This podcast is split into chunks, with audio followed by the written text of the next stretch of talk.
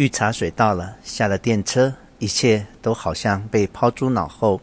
虽然急忙努力试图回想刚发生过的事，却完全想不起来。我急着想思索下文，脑子却一片空白，空空如也。这种时候，有时会让自己很沮丧，也有时照理说应该会丢脸的要死。可一旦过去了，就好像什么都没发生过。此刻这一瞬间很有趣，伸指指着此刻，此刻，此刻时，此刻已远去，新的此刻来临了。慢慢走上天桥阶梯，我心想：这是搞什么？太可笑了。或许我有点幸福过度。今早的小三老师很漂亮，像我的包袱巾一样漂亮。老师很适合美丽的青色，胸口大红色的康乃馨也很醒目。老师如果没那么做作，我可能会更喜欢她。她太矫揉做作了。看起来有点假，那样久了应该会很累吧？他的个性也有点费解，有很多让人看不懂的地方。明明个性阴暗，偏要故作开朗。不过不管怎么说，她都是有魅力的女人。我甚至觉得他当学校老师是大材小用。他在教室里的人气虽不如以往，但我个人还是像之前一样为他倾倒。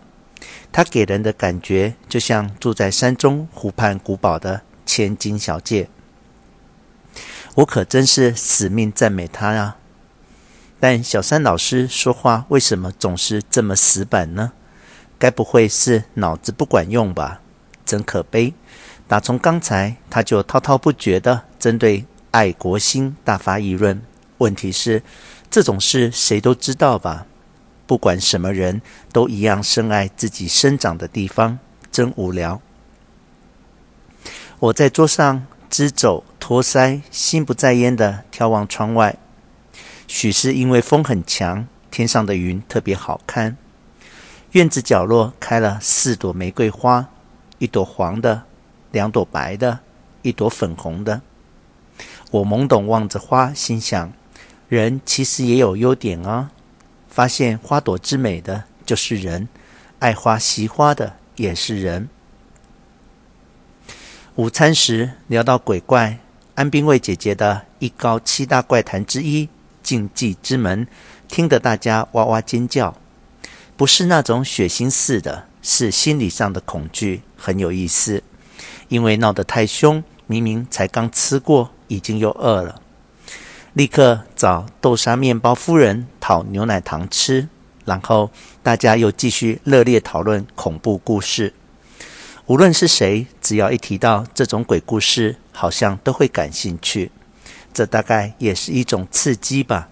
另外，虽然不是鬼故事，但九元房之助的故事也笑死人了。下午的图画课，大家都去校园写生。伊藤老师为什么每次都要无意义的为难我呢？今天也叫我当他作画的模特儿。我今早带来的旧雨伞在班上大受欢迎，大家都大呼小叫，频频赞叹。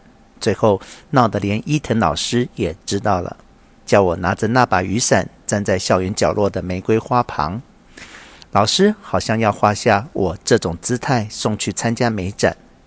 我只答应当三十分钟的模特儿，哪怕只是尽微薄之力，能够帮助别人，还是很开心。不过，和伊藤老师这样面对面实在很累。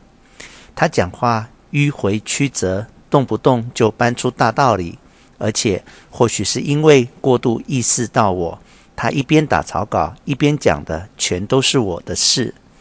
我也懒得回话，太麻烦。这人很不干脆，不仅笑得莫名其妙，身为老师还会害羞。最主要的是，他这种不干脆的态度让人很想吐。我想起死去的妹妹，你听听，真是够了。人倒是好人，就是比手画脚动作太多了。论及比手画脚，我也不比他差，有很多肢体动作，而且我的动作。狡猾又机灵，但这其实是装模作样，所以往往难以收场。就算说什么自己太会摆姿势，反而被姿势拖累，成了撒谎的妖怪，这也同样是一种故作姿态，所以进退两难。于是，我一边乖乖当老师的模特儿，一边深深祈祷：我想更自然，我想更率真。书本什么的就不用看了，徒有观念的生活无意义，傲慢的不懂装懂，只会让人轻蔑再轻蔑。动不动就说什么没有生活目标，应该对生活与人生更积极一点，自己有矛盾什么的，好像频繁为之思考苦恼，但你那种只是感伤，只是在纵容自己，安慰自己。而且也太高估自己了，啊！居然找心灵如此污秽的我当模特儿，老师的画作铁定会落选，绝对不可能美好。虽然明知不应该，但我就是觉得伊藤老师很白痴。老师甚至不知道我的内衣绣了玫瑰花。